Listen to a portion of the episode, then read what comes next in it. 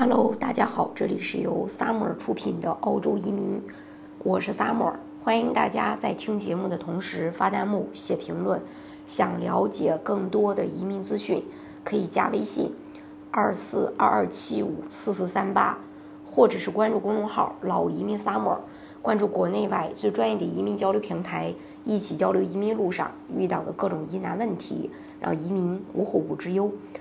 澳大利亚一项全面改革澳洲国家移民计划的方案，预计将使进入该国的低收入移民人数每年减少多达三万一千人。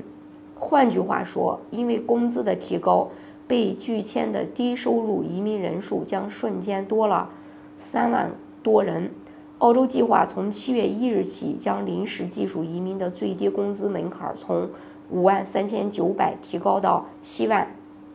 这将会导致移民减少，并导致澳大利亚预测人口短缺六十二万人。根据报道，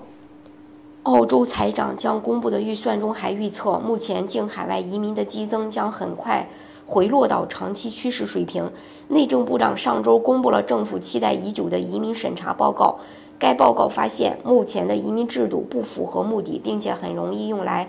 剥削潜在的工人。内政部长通过技能培训的移民的最低薪资门槛已经被冻结了十年，未来将被提高，来确保该计划是技能工人计划，而不是客人工人计划。这一变化的影响将立即显现，预计工作移民及其配偶数量将急剧下降，境海外移民。将在本财年度达到四十万的历史新高，在二零二三年到二零二四财年达到三十一点五万。这个是由于国际学生人数激增，其中许多人在，呃，疫情边境，嗯，就是关闭期间被拒之门外，以及背包客返回澳洲。自上周内政部长公布改革报告后，七万澳币的年薪成了很多华人目前难以实现的梦。不少留学生认为七万这个数字对于刚毕业的学生来说有点难，还有人认为这对边远地区的申请人来说是个巨大挑战，也有人认为七万年薪只是，呃，澳洲对于优秀人才的一个基准水平。但是人口激增可能是短期的，预计二零二四年二十五年呃到二零二四年和二零二五年净移民人数将降到二十六万。之后一年将进一步下降至二十三点五万人的长期趋势。另外，离开该国的人数也有所下降，其中包括许多国际学生，他们通常已经完成学业并返回祖国。在疫情爆发之前，莫里森政府预测澳洲人口将在二零二三年初达到二百，达到这个两千七百万，届时人口将接近两千六百四十万。到本十年末，今年的嗯六十二万人口。呃，缺口将增增至六七十五万人，就是增到七十五万人，相当于纽卡斯尔和基朗人口的总和。由于澳洲生育率的持续下降和更温和的净移民水平，预计这个缺口将永远无法弥补。近几个月来，要求政府重新考虑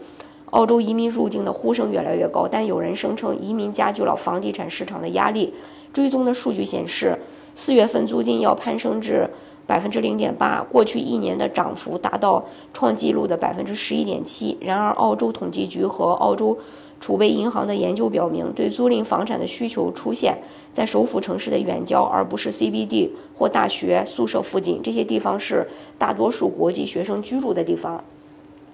大家如果想具体去了解澳洲移民政策的话，可以加微信二四二二七五四四三八。或者是关注公众号“老移民 summer”，关注国内外最专业的移民交流平台，一起交流移民路上遇到的各种疑难问题，让移民无后顾之忧。